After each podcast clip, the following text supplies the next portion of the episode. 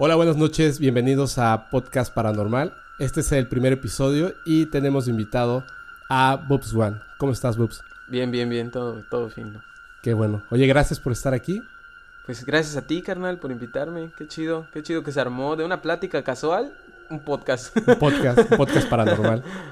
Mira, eh, para la gente que es la primera vez que lo escucha, les voy a explicar así rapidísimo de qué se trata. Este es un podcast donde vamos a hablar, obviamente, de temas paranormales. El invitado, eh, en este caso Bubs, no sabe de qué tema vamos a hablar y a partir de, de un pequeño tema, todo lo que vaya surgiendo. Ah, bueno. Entonces, eh, Bubs es un tatuador muy famoso aquí en Mérida, Yucatán y en México. Gracias. Ah, sí, sí. De hecho, aquí tengo, tengo unos tatuajes de Bubs. Y este. Y justamente eh, la vez pasada que me estabas tatuando, estábamos platicando acerca, pues, de, de varias cosas, ¿no? Que tienen que ver desde brujería o magia Sí, y también extraterrestres, abducciones. claro.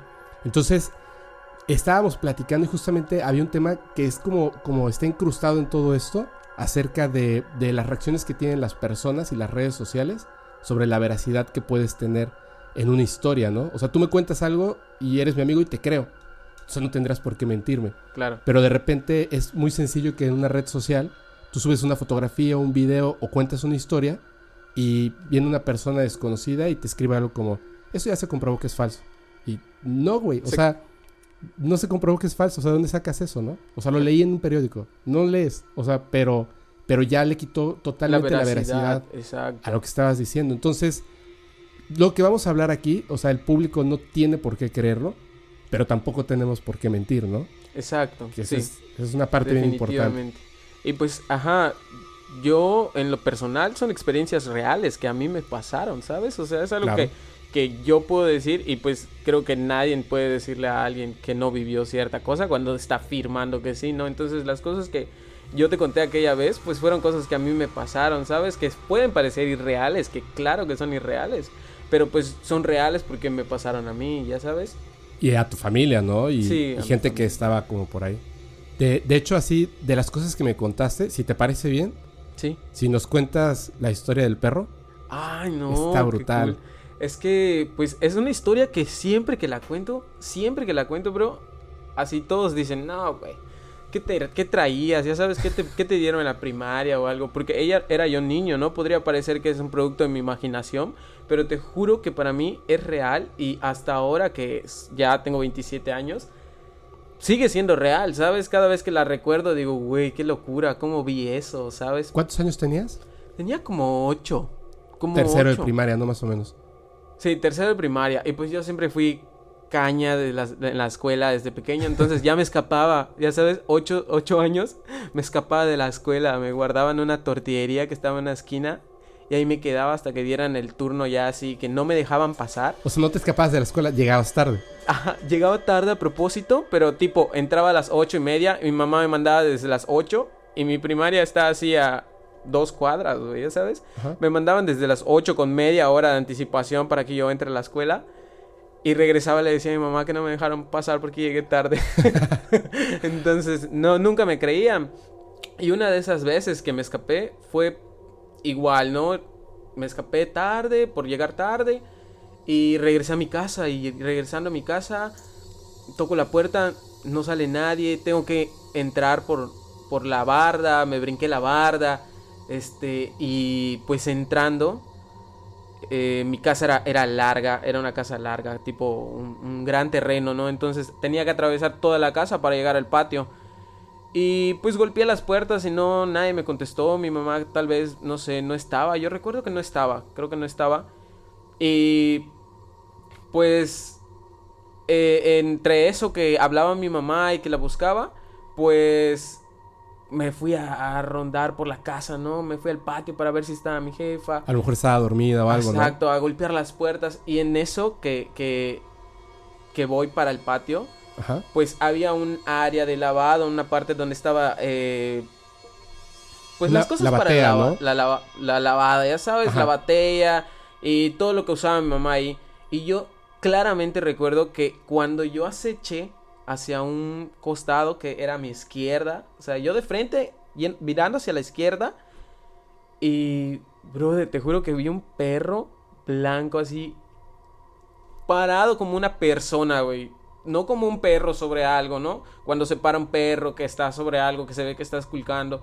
Primero porque no había manera que entre un perro, eran muros altos. Y pues segunda porque no estaba como una como un perro, ¿sabes? Era una persona. Sí, como el perro tiene, está como, si lo paras queda como raro, ¿no? Exacto, como que se, como que se postra sobre algo, ya sabes, no se para como tal, se postra. Entonces, eh, lo que yo vi no era un perro literalmente, era como algo con forma de perro, pero ¿Grande? lo grande, enorme. Yo creo que yo tenía ocho años, siempre fui pequeñito de estatura, entonces yo creo que yo lo vi como de 1.90 así. O sea, un adulto grande. O sea, Sí, una, persona una grande. persona- y una persona grande de un- una estatura que usualmente en Mérida no es muy común. Claro. Entonces, sí, era como muy grande para mí, ¿sabes? Creo que era así lo más grande que yo había visto. Pero estaba desnudo. completamente lleno de pelo, ¿sabes? O sea, con su cuerpo blanco, blanco, brillante, así blanco, blanco. Y lleno de pelos, como un lobo. Como un lobo, o sea... ¿Te vio? No, no me vio. No ¿Y me qué vio. estaba haciendo? Yo asumo que hacía como trabajos de hogar. O sea, como si estuviera lavando. Literal, así yo siento que eso estaba haciendo. No vi realmente qué estaba haciendo porque... Pero su posición era como esa, ¿sabes? Como lavando algo, moviendo las manos, así como un- una persona. Entonces, sí era, para mí en ese momento fue Espantoso, ¿no? espantoso, brother. Yo creo que de ese lapso en el que lo vi al que ya me encuentro con mi tía, no me acuerdo de nada. ¿Ya sabes? Porque no sé si, si grité, no me acuerdo de eso. No sé si grité, corrí, cómo salí, cómo brinqué el muro otra vez. No, o sea, como que no recuerdo esa parte. Nada más me recuerdo ya en casa de mi tía contándoles qué me pasó. Y, pero, o sea, en ningún momento cuando hiciste algún ruido o algo, no te volteó a ver. O sea, estaba en lo suyo, ¿no? No, estaba completamente en lo suyo. Y te juro, ahora que lo, ahora que lo pienso, no recuerdo desde que lo vi hasta cuando yo estaba con mi tía ¿Cuánto tiempo contándole que me pasó así como 30 minutos. Y esos 30 minutos no me acuerdo. Igual te dio un blackout y Sí, saliste yo corriendo creo, y no bro. sabes qué hacer, ¿no? Un blackout porque pues sí fue muy impactante. Imagínate, ya sabes, ver algo así, güey. Tienes 8 años. No está tu jefa, que pues en todo caso si ves algo que te espanta, corres con tu mamá y algo, no está, no hay nadie, y tú entras solo y ves algo así. Creo que sí fue un blackout el que, el que pasó porque no recuerdo más. Y es que, es que ve qué chistoso, ¿no? Que es lo que platicábamos en, en la cultura mexicana. O sea, tenemos como que las mismas historias que existen en otros países, ¿no? O sea, vi un ovni, o vi un fantasma, una sombra negra, etcétera. O sea, todo eso lo, pues en general no lo tenemos. Pero tenemos esas como cositas que se salen de lo, de lo normal entre las cosas paranormales, Exacto. ¿no? Que son totalmente así como irreales. Pero lo mismo, o sea, no tienen por qué mentir. Me contaba una amiga, que espero que después venga, venga acá al podcast, que estaba en un terreno aquí, igual en Yucatán, eh, de sus abuelos, donde hacen, o sea, siembran, no sé qué, maíz o algo así. Pero está tan lejos que ni siquiera hay señal de, teléfono, pues obviamente no hay eh, wifi. Y, y se quedaban ahí en el terreno así como que la familia, ya sabes. Entonces ella estaba pues chiquilla, creo que tenía como 16 años, sí, claro. Tenía como 16 años. eh, y estaba tan aburrida porque pues ya sabes, quieres estar en el celular y no puedes. Entonces se salió, estaba la luna llena y estaba caminando entre pues los plantíos estos, ¿no? Y de repente escuchó un ruido que era así como... Qué loco. Y dijo así, o sea, pero no como si alguien brincara, sino más bien como si alguien, eh, perdón, caminara, sino más bien como si alguien estuviera saltando. Entonces, de repente escuchó que el ruido estaba por ahí, obviamente pensó que era un animal o algo, conejo, ¿no? Un conejo, algo. usual. Y frente a ella brincó un ser. Y era como una persona, pero chiquitita, o sea, un duende literal, chiquitito, totalmente desnudo, pero con un como taparrabitos, tan delgado que se le veía la espina dorsal, estaba encorvadísimo y no tenía rostro. O sea, la cara era totalmente plana y tenía como las manos así y los Pegados pies al cuerpo, ¿no? y los pies no eran como humanos, eran como como de canguro, pues. ¿Me entiendes? O sea, como si el Sí. tobillo estuviera muy arriba y brincó, Como de conejo. sí, y ella se quedó paralizada cuando lo vio del, miedo, pero el ser no la vio, o sea, no notó su presencia porque ella se quedó así, en silencio. Entonces el ser empezó a caminar a través de- del campo, brincando, así, ta, ta, ta, ta, ta. y cuando ya estaba lejos de ella, pues ella se dio la vuelta y llegó corriendo a la casa, ¿no?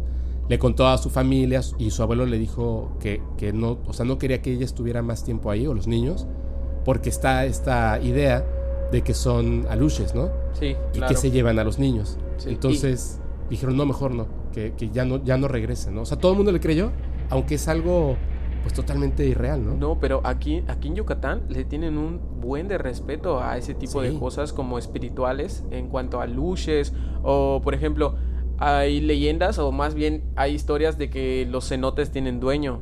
Ajá. Entonces cuando tú vas a un cenote que no es como popular o turístico, porque hay muchos cenotes que aún no son descubiertos. Entonces, si tú vas a un cenote de esos, tienes que. Los pobladores dicen que tienes que pedir permiso a los dueños del cenote, ¿no? Entonces, Una como ofrenda. Una ofrenda o un permiso o simplemente el hecho de tener respeto. Y mucha gente a cosas como esas que comentas, como los aluches o como que encuentran una escultura de piedra tallada así como tipo aluche Cierto. se le da un buen de respeto, se le da mucho respeto y lo que la gente en los pueblos tiene todavía aquí en Yucatán que es que mantiene bastante sus tradiciones, aunque sea cosas pequeñas como eso, ¿no? De darle cierto simbolismo o respeto a cierta imagen. Cuando se descubren o cuando alguna persona topa con una de esas, sí se le da un buen de respeto aquí en Yucatán. ¿Tú has tenido alguna experiencia con una luz? Mm, sí, sí, yo creo que bastantes. Y no solamente yo. Mi, mi mamá igual decía que veían bastantes aluches en una casa que tenían en la, en la colonia 42 Sur. Es una colonia antigua aquí en Yucatán. Y este, pues ahí supuestamente veían bastantes aluches, así que. Pero los tiempo veía. Los veían. y- Porque generalmente es como eso de que te avientan piedras o los escuchas reírse o te roban cosas, ¿no? Como juguetitos. Y allí en, en, en la casa de la 42 mi mamá los describe como pequeños seres panzones con ropa muy pegada. Ah, caray. Sí, que siempre andan entre las hamacas. Como un alien, ¿no? Como un alien podría decirse, es que pues tal vez pueda tener como relación, ¿no? Las cosas espirituales también se pueden manifestar de ciertas formas. Entonces, tal vez algunas personas pueden haber visto un alien que haya sido también algo como eso, ¿no? Como una luz o algo así. Es que justamente, y, creo que de ahí nace esa parte, ¿no? Que es como una campana de realidad. Eh, cuando tú ves, no sé, un accidente y, y tres, cuatro personas lo ven, pero lo ves en ese momento y cada quien lo cuenta un poco distinto. Exacto. Porque al final es algo que nunca has visto y entonces es como si tu cerebro lo representara con algo que para ti tuviera un sentido, ¿no? Exacto. A lo mejor no tienen un cuerpo físico, es algo energético y tú lo, lo vas a representar como con algo que para ti tenga sentido. Digo, a lo mejor yo veo un alien tal cual, ¿no? Así vestidito, botitas, este, cabeza grande, ojos negros y tú a lo mejor como lo que me decías en la carretera, ¿no? Sí. Lo ves como un ser como de humo, ¿no? Humo así de aire, no sé. Algo que, que últimamente he pensado y creo que desde la charla que tuvimos mientras te tatuaba, es que la mayoría de las personas han visto algo así. Sí, Ya sabes, o sea, creo que del noven, del, de toda la población mundial, el 90 o el 80% ha tenido alguna experiencia sobrenatural o de contacto con aliens. Y todavía sigue siendo un tema así como del que nadie habla, del que nadie dice nada. es que de repente da un poco de pena, ¿no? es que es ¿Cómo? extraño, ¿sabes? Hablar de algo que es como hablar de Dios, ¿sabes? Es algo irreal, es algo que tal vez ni deberíamos de hablar de ello. Pero, aquí estamos, entonces... Sí, el otro día que estábamos charlando me di cuenta de que la mayoría de las personas han pasado por situaciones de algo espiritual o ver algún fantasma, un ovni, un- una luz y pues sigue sin hablarse, sin tocarse tanto el tema, ¿no? Es que de repente eh, escucho como, como algunas cosas de, de personas y hay como, aunque no tengan, digamos, una fotografía o un video que, que respalde lo que están diciendo, hay ciertas situaciones que es, es como si hubiese un guion escrito con una Exacto, ironía Se repiten. y se repite, exacto. O sea, tiene, tiene un sentido con el tiempo. Después llega a tener un sentido. Y Exacto. me acordé de algo que quizá es, es- con todo respeto lo, lo voy a contar. En una casa en la que vivía antes, este, en el patio estaban ahí mis dos perros. Bueno, mi perro más grande ya murió. y yo había puesto una oficinita en, en un cuarto en la parte de abajo y quedaba el patio, ¿no? Entonces estaba las- la ventana y en esa, en esa ventana en ese pasillito siempre estaban ahí mis perros. De repente ladraban y tal. Y yo estaba trabajando ahí de noche y sentí como, no sé, como una sensación de se metió alguien a mi casa. Entonces volteó hacia la ventana y me pareció ver que pasó alguien. Entonces me acerqué a la ventana, me asomé, no había nadie, pero mis perros estaban contra la pared, eh, aullando como con miedo. Estaban así como... Pero, pero yo pues conozco a mis perros, ¿no? real, así pude sentir al perro aquí al lado. con los audífonos, ¿no? Sí. Y este... Y me pareció raro que estuvieran así, porque generalmente si hay un ruido, un animal o algo, pues ladra, ¿no? Hasta una persona. Y estaban como con miedo. Entonces yo pensé que a lo mejor como me asomé yo por la ventana y está el, el miriñaque, que es el mosquitero este que pone. Ajá, los había espantado. Y me volví a sentar en la computadora, pero ya me quedé como con ese pendiente. Entonces de repente volteo a ver hacia la ventana y en ese momento que yo me quedé viendo la ventana, es una ventana así pequeñita, pasó algo caminando, pero te juro que era tan alto que no, o sea, no logré ver como su cabeza en la ventana. Era altísimo y esa forma de caminar que es como, como si flotara, ¿no? Como un solo movimiento. Y me espantó, o sea, cuando lo vi, me sacó tanto de, o sea, me, espanté tanto que me ericé y empecé a sudar y, y no, o sea, mi cerebro no sabía qué hacer. Si salir corriendo, pensaba en mis perros y estaba sentado ahí sin hacer nada.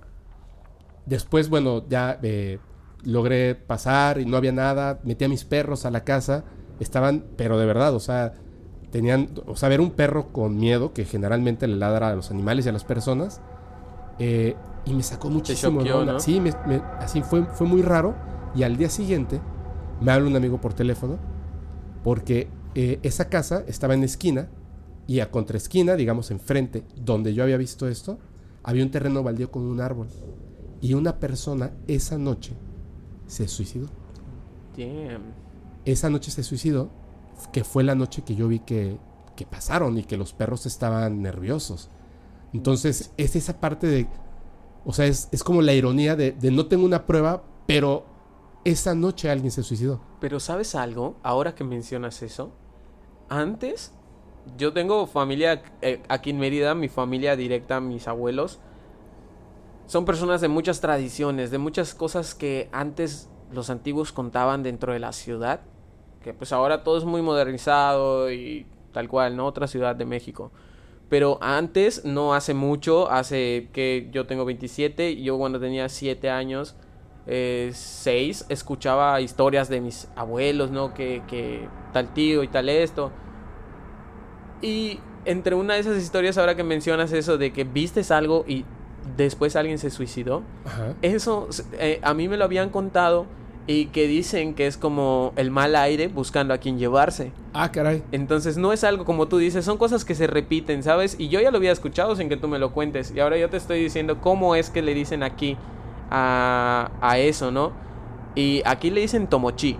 Es como cuando una persona siente algo que puede pasar y por lo general es algo negativo, ¿no? Como una muerte de alguien y cosas así, ¿no? Pero ahora que, mencionas ese tema de que vistes algo y que próximamente alguien se murió, aquí en Mérida ya es algo que se había contado y que yo ya había escuchado. Y te digo, eh, creo que después de que escuchas muchas personas diciendo que esto le pasó y se relacionan, pues ya tiene sentido, ¿no?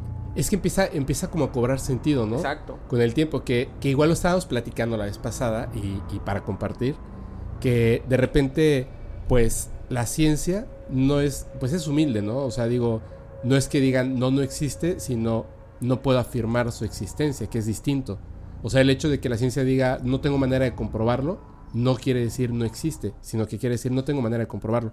Porque la repetición de las cosas eh, que no puedes controlar, pues al final no es ciencia. Sin embargo, son, son este, situaciones que se repiten una y otra vez y cobran sentido, sobre todo entre, no, no tanto los mexicanos, ¿sabes? Entre los latinoamericanos que tenemos como toda esta cultura de la magia, de las culturas prehispánicas, ¿no? Que tenían como toda esta conexión y, y muchas cosas que de hecho noto mucho con europeos, con familiares y tal, que cuando les cuentas estas cosas es como, ¿dónde vives, no? Que pasan estas cosas. Digo, es que de verdad, o sea, yo puedo hablar con, con un amigo. Es ese pueblo fantasma, ¿no? Sí, y así es en México en todos lados. O sea, es en todos lados. O sea, yo creo que no conozco una persona, cada vez que les pregunto, siempre les pregunto, ¿alguna vez has visto un ovni? De vez en cuando él me dice, no, pero sí vi un fantasma. O sea, siempre hay una historia que te cuenta. Y, y ahora que lo mencionas, sí creo que es mucho de Latinoamérica, ¿no? O como Sí. el este rollo de creer en fantasmas, también de... Pues ahora ya estamos en primero de octubre, carnal, entrando así la mera fecha también de pues de los muertos, ¿no? Aquí en, en Yucatán, porque aquí se celebra como el Hanal Pichán, entonces es como desde octubre ya empiezan las celebraciones a los muertos. Entonces dicen que estos meses, este mes, incluso dicen que el día eh, de los muertos aquí en Yucatán, si la, a la gente antigua acostumbraba a que ese día toda su casa tenía que estar súper limpia, súper ordenada, súper arreglada, porque si tu casa estaba sucia o desordenada, cuando llegaran tus muertos, ibas a escuchar que laven tu ropa o Ah, ¿de que te laven los trastes, güey, sí, te lo juro, güey. Pero no los lavan. no, no creo que los laven. Pero sí, esa, eso se, se dice mucho. Y es algo que se conserva, ¿eh? Si tú vas y platicas con una persona que sea yucateca y que le digas, oye, ¿qué pasa este tal día si no lavas tus trastes? En corto te van a decir, te los van a lavar o algo. Yo, de hecho, yo cuando llegué a vivir a Yucatán, que venía de, de la Ciudad de México y, y de verdad, o sea, es que para mí este tema, o sea, todos los temas paranormales es lo que me fascina. Y había tenido como mucho contacto con muchas cosas, con gente que hablaba y tal, pero nunca pensé llegar a un lugar donde fuera tan efervescente. Sí. Yo no había escuchado jamás de los aluches, nunca, nunca había escuchado de eso y de muchas otras cosas que después fui como, como aprendiendo aquí, el guaychivo, El guaychivo, famosísimo. famosísimo. En, las- en los periódicos, así, primera plana Sí. para el guaychivo, bro. Y después mi abuelo me contó una historia de... Imagínate, él, él es de Guerrero. Y cuando estaba joven, se fue con... Estaba, era militar. Tenía creo que 17, 18 años. 19 años tenía. Y son los más duros, los militares son los más duros de convencer, así en estos Sí, temas. exactamente. Estaba con un compañero y como eran pues cadetes, los habían mandado ahí como a una selva al lado de un pueblo. Y estaban en un pedacito ahí de, de terreno, como cuidando, ¿no? Pero cuidaban nada, o sea, que estaban en la selva. y entonces eh, su compañero le dijo, oye, ¿y si vamos a- al pueblo a, pues a, pues a ver qué? Un, un- un drink, ¿no? Un drinky. Dijeron, va. Entonces se fueron y vieron lo que era como una chocita que digamos que era como un bar, ¿no? De, de en aquel entonces. Entonces eh, entraron y les sirvieron de tomar, pero después le dijeron que si se podían retirar. Dijeron, ¿por qué? Dice, es que el guaychivo, y era un señor, o sea, un tipo que estaba ahí, no quiere que ustedes estén aquí. Entonces mejor váyanse. Entonces se fueron, dijeron, qué, qué raro, ¿no? Y al rato, en la noche, se regresaron a su, a su, pues al lugar donde estaban ahí haciendo guardia. Le dijo, este pinche señor, ¿qué? Vamos a regresar y pues compramos y nos tomamos otro drink. Se fueron para allá y ya estaba cerrado el lugar. Entonces dijeron, bueno, vámonos, ¿no? Van caminando y había en una chocita que dice que era como, como los palitos. Ya ves que no quedan pegaditos, pegaditos, sino que si te acercas puedes ver hacia hay una adentro. rendija, ¿no? Hay una rendijita y había una que se veía que había luz como fuego. Ellos pensaron que se estaba quemando por dentro. Entonces se acercaron y adentro estaba el tipo, el mismo tipo que les, les señalaron que es el guaychivo que no quiere que ustedes estén aquí. Señor, así X, estaba desnudo, sentado en el piso, con las piernas abiertas. Tenía un- una cosita ahí con fuego y tenía un cuchillo, así dice mi, mi abuelo. O sea que de verdad, o sea, es como de repente mi abuelo contarme algo así, maestro, este poeta. Imagínate, mi abuelo ten- eh, murió a los 89 años hace 10 años y tenía 19. O sea, esto es 40, así, ¿no? 40. Eh, y que lo, lo estaban viendo porque les pareció muy extraño ver un hombre que estuviera desnudo en la tierra, en el piso de tierra. eh, y aparte estaba como, como en trance diciendo cosas y con el cuchillo. Y él me lo contó. Después yo busqué en internet y fíjate que sí encontré al respecto que es así como funciona. El tipo este agarró el cuchillo, se lo clavó en la pierna y empezó a cortarse la pierna. Se la cercenó. O sea, el hueso, la carne y la pierna la hizo un lado. Luego tomó el cuchillo y se cortó la otra Ah. pierna. Hizo un lado las piernas y quedando con muñones, empezó a girar hacia atrás. Lo que dicen que es que dan siete brincos hacia atrás. Empezó a girar hacia atrás y conforme giraba, levantaba la tierra y entre el polvo, dice que al, al séptimo giro, lo que, lo que quedaba no era una persona, era un pavo. Y que cuando lo No, vieron, no. corrieron y no se volvieron a salir de la, ¿Un pavo? del agua. Sí, o sea, un, un guajolote. Qué locura. O sea, era- iba girando un hombre con, con las piernas cercenadas y de repente en los giros y entre el polvo, lo que giró y cayó era un guajolote. ¿Y tú piensas que eso es posible? Fíjate que, que hay una historia, eh, bueno, no una historia, hay muchas historias. O sea, hay una, hay una curandera muy famosa, Pachita, que curaba, te cortaba así literal a Jodorowsky, famosísimo, lo curó Ajá, del sí. pulmón, lo abrió, le sacó el pulmón y lo- una persona que estaba ahí, que es un científico mexicano, dijo, ya lo mató. O sea, porque sin, sin salubridad, o sea, le abres y le sacas huesos y sacas un pulmón y luego abres el pulmón y con la mano pelona, o sea, curas y luego vuelves a meter el pulmón y lo cierras, dijo, ya lo mató. O sea, el tipo estaba dolorido y, y tal. Y luego ella le explicó que lo que él estaba viendo era una carnicería. Pero ella no estaba haciendo eso, sino que ella lo que estaba haciendo era reescribir la materia Energético. energético y su cerebro no podía interpretar lo que estaba pasando y entonces veía lo que su cerebro de ciencia podía ver, pero no era lo que estaba ocurriendo. Entonces, realmente si tú lo piensas, pudiera ser que es una forma en que manejan la energía y intercambian la forma en la que se percibe la materia. exacto. Dejas de ser un hombre, te conviertes en un animal, ¿no? Pero tú que no sabes lo que está pasando y estás observando Pero eso es con de fuego y tal. ficción. Es, una Es que es lo que te digo, es súper irreal. No tengo por qué dudar de mi abuelo, ¿no? Que en paz descanse. No tengo por qué dudar de él. Pero es una cosa. O sea, a mí me dejó así como de. ¿Puedo creer que un ovni venga desde otro planeta a millones de kilómetros de distancia por ciencia? Llegó. Es posible. Y, está ahí, es posible, ¿no? Digo, nosotros hemos llegado a Europa hace pf, no sé cuánto tiempo, ¿no? Pero es posible, o sea, la ciencia avanza y es posible, pero un hombre que se cercena las piernas y se convierte en guajolote, quiero pensar cómo regresa a conectarse las piernas y caminar, ¿no? Es que es brutal. O sea, desde que se, ya sabes, se quite las piernas y siete vueltas hacia atrás para convertirse en un guajolote, ¿sabes? En un animal. Entonces es como. Aquí ya se hablaba del guaychivo, ¿no? O sea, un hombre que se convierte en, en chivo, ¿no? Y que también se comía las gallinas y que es. hacía todo un show. Pero nunca había escuchado de uno que se convirtiera en guajolote. Yo he escuchado que se convierten en varios animales. De hecho, por Eh. ejemplo, está el skinwalker, el hombre lobo. O sea, hay, Sí. hay varios, ¿no? Hay otros Sí. que se convierten en cuervos.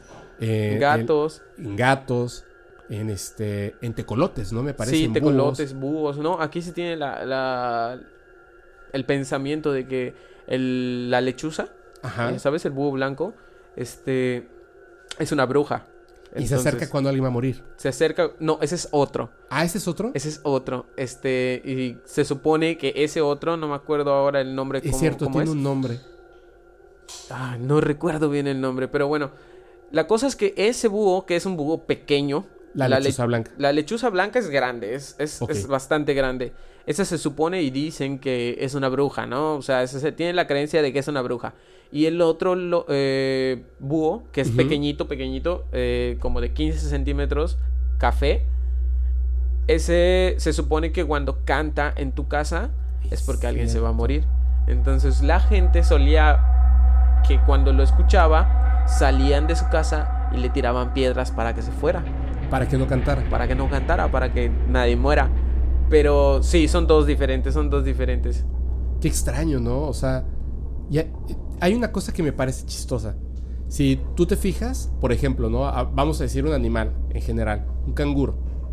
Y tú piensas en el desarrollo de sus extremidades, las potentes son las piernas, ¿no? Es lo que lo mueve. Claro.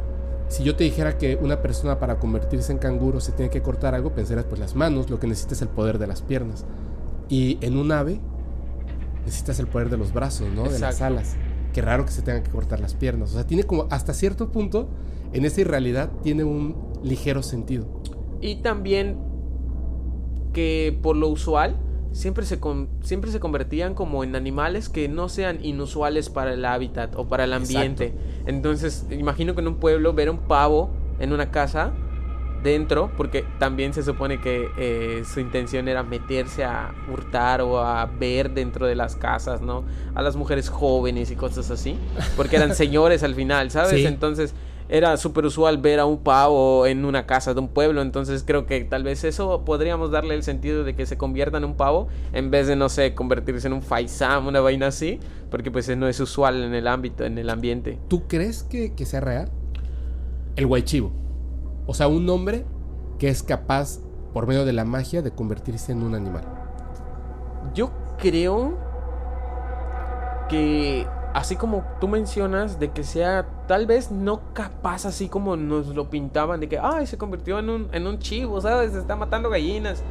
No, pero que sí tenga la habilidad de convertirse en, en algo manejando las energías o la forma en la que se ve físicamente, tal vez estando en una sintonía energética en la cual los seres humanos lo percibamos de cierta forma, creo que sí, creo que sí es, es probable que haya personas que tengan desarrolladas como esta capacidad de manipular las energías, que sí puedan convertirse o tomar ciertas formas.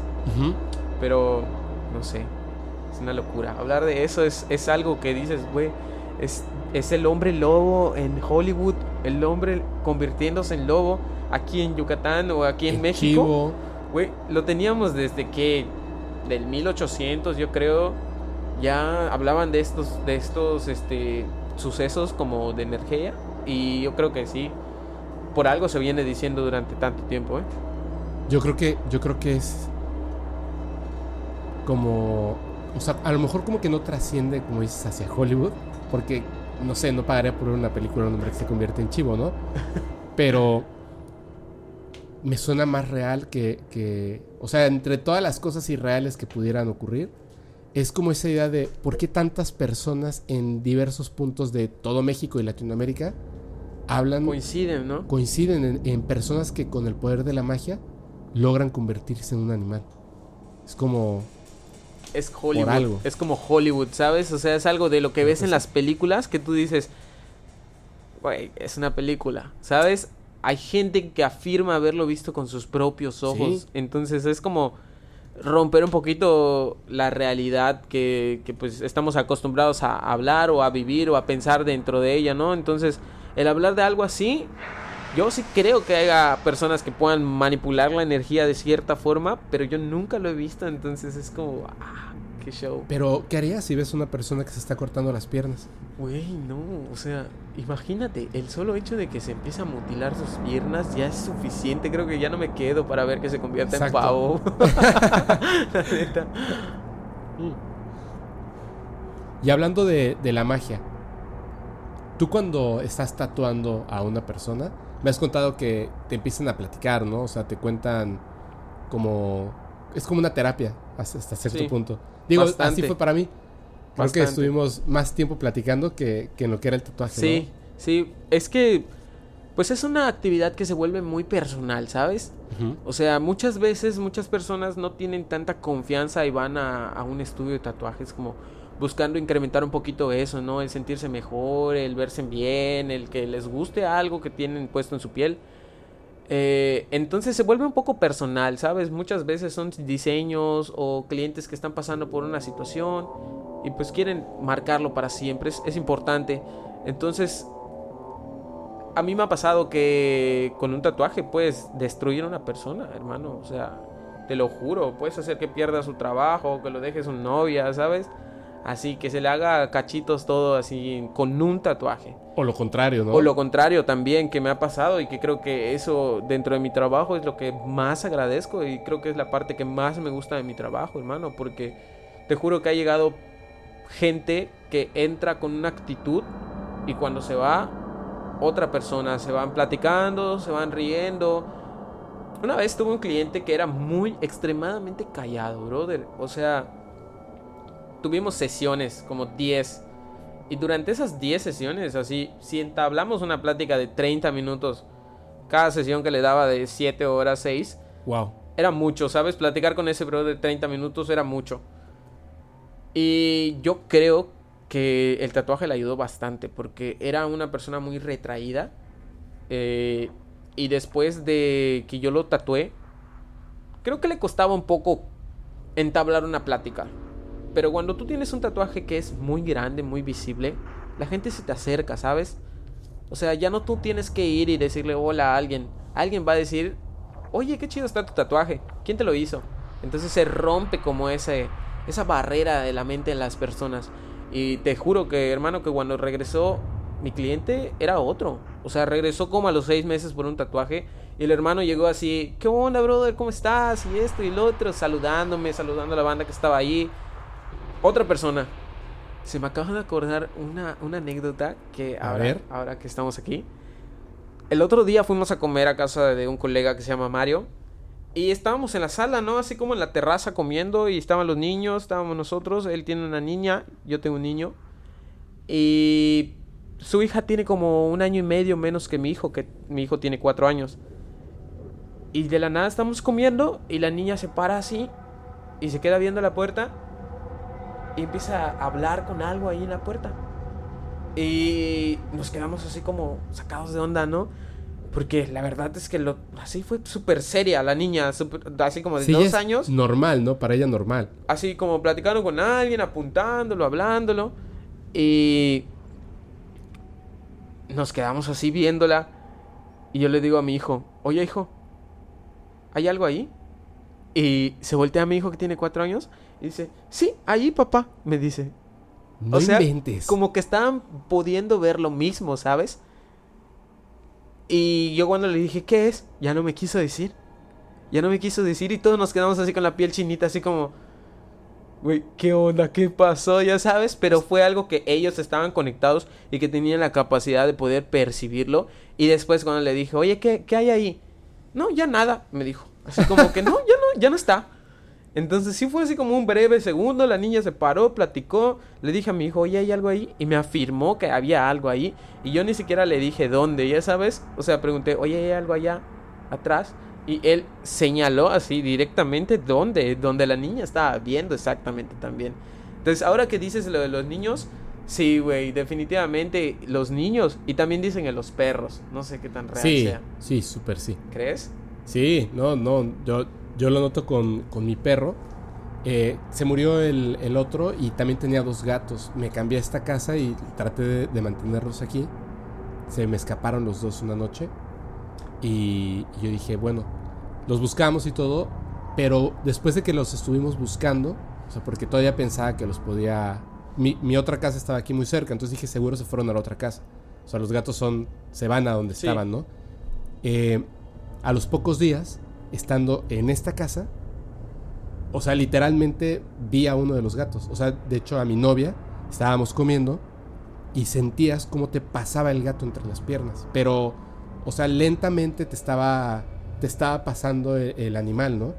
Y entonces yo le decía, es que vi a Tom, lo vi que estaba en el cuarto y cuando yo me acerqué, se fue, o sea, rápidamente se fue, se movió y ya no estaba, ¿no? O sea, pero era un gato, o sea, el- la masita del gato así y se movió. O sea, no te diría como totalmente con los pelos y tal, porque fue demasiado rápido, dos o tres veces. Pero así lo percibiste, ¿no? Como un gato. Sí, Lo- me dio tristeza la verdad, porque en ese momento fue como, como, como asegurar que ya no estaban vivos, ¿sabes? O sea, porque ya era como, como su esencia que estaba por ahí. Y fue nada más unos días y luego ya nada. Pero la perra, cuando se murió el, el perro, ella desde que era una bebé pues estaba con este perro, el perro estaba viejo, le dio cáncer y se murió, lo tuvimos que dormir.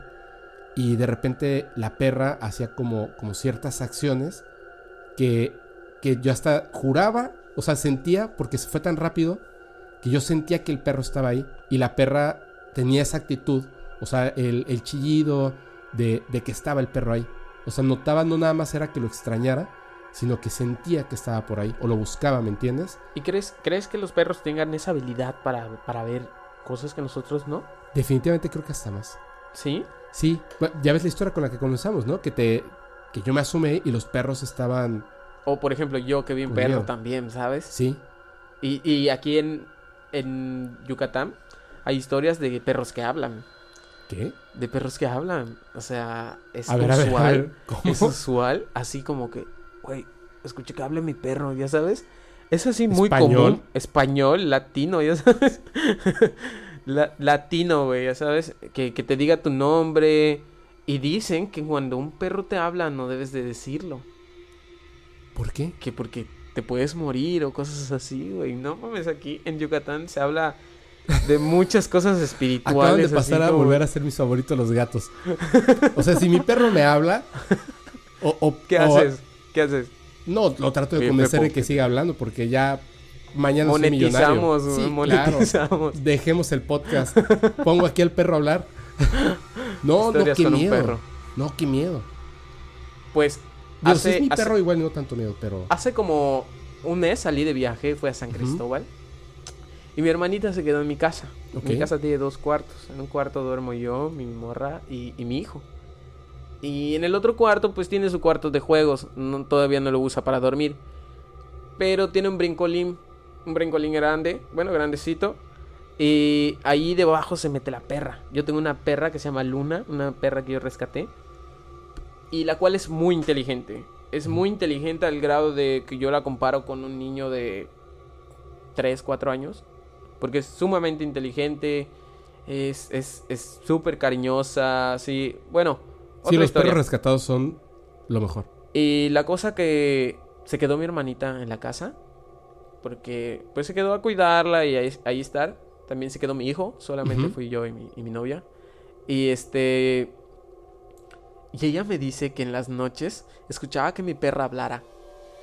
¿Qué? Y yo me quedé así como... Güey, que Luna hablara.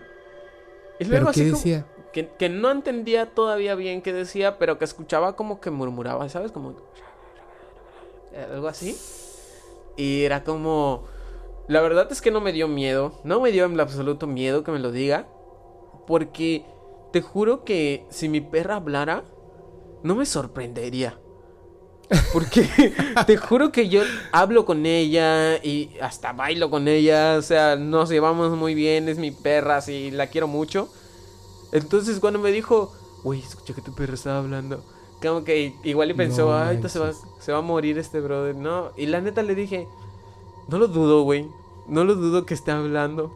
Pero es, es usual. Y también he escuchado así historias de mi tío que que cuando era niño se asomó por la ventana y que escuchó que, los perros estaban conversando entre sí. Te juro que nunca había escuchado eso. Te lo pero, juro que sí. Pero recuerdo que muy, muy chico teníamos un perro, un pastor alemán. Y cuando yo estaba solo con él, yo lo convencía. O sea, yo le, yo le decía, yo sé que tú puedes hablar. Si, si hablas conmigo ahorita, no se lo voy a decir a nadie, va a ser nuestro secreto. Y obviamente el perro pues nomás me veía, ¿no? Y movía la cola. Pero yo estaba convencido de que, de que los animales, bueno, como los perros así, podían hablar, ¿no? Pero ahora que me lo dices, es más extraño que todo lo que estábamos contando, de verdad. Es bueno, desde mi punto de vista. Hay una historia eh, aquí que yo tengo familiares en Campeche, está acá cerquita. Y ellos nos contaban una historia de un poblado de Campeche que no sé si sea real. La verdad es que no sé si nada más por niños nos estaban, este, pues ya sabes, diciendo, no, pues allá por Campeche, un pueblo. La cosa es que la historia era de que, así en breve, resumido, súper resumido, era un poblado en donde había, pues, una casa donde estaba una, una mestiza con, con su bebé y tenían un perro. La cosa es que la mestiza tenía que ir a buscar agua hasta el río. Y siempre que se iba al río y regresaba el bebé estaba llorando, ¿no? Porque la, la, mamá lo dejaba. Lo dejaba con el perro. Lo dejaba con el perro. Y siempre que regresaba, pues el bebé estaba llorando, ¿no? Porque pues ocupaba a su mamá. Y siempre que regresaba la mestiza regañaba, insultaba al perro, lo pateaba, ya sabes, le daba el chancletazo y esto. Y siempre le decía, ¿cuándo vas a hacer algo en esta casa? Y que no sé qué, y que esto. y que bueno, en una de esas, eh, para no ser largo el cuento, que en una de esas eh, la, la mamá fue a buscar agua al río y que le dijo al perro, ahí te encargo al bebé, procura que no llore. Y que supuestamente cuando ella regresa del río, escucha que hay alguien cantando dentro de su casa. No manches. Y que al acercarse y asomarse para ver que era lo que estaba cantando dentro de su casa, vio al perro como meciendo al bebé y cantándole. Entonces es como una historia que nos contaban a nosotros y que supuestamente cuando la persona, la mamá, vio esta escena, pues suelta el cántaro de agua, porque antes se que recogía agua en cántaros, Ajá. y como que se, se riega todo el agua, ¿no? Se esparce. Y que según desde ese momento el lugar está encantado, como por esa historia, ¿no? Todavía tengo como a los familiares que me lo contaron y todavía nos llevamos chido, entonces voy a preguntarles bien si nos estaban troleando por ser niños. O, o realmente existe esa historia, ese, ese lugar. Estaría cool conocerlo. Es como una historia bonita, pero terrorífica, ¿no? Sí, así como de pet friendly, pero paranormal. ¿no? Paranormal pet friendly. Oye, Bubs, muchas gracias. De verdad te agradezco muchísimo que, que- que hayas participado en el podcast. Fue una plática súper buena. Cool, cool.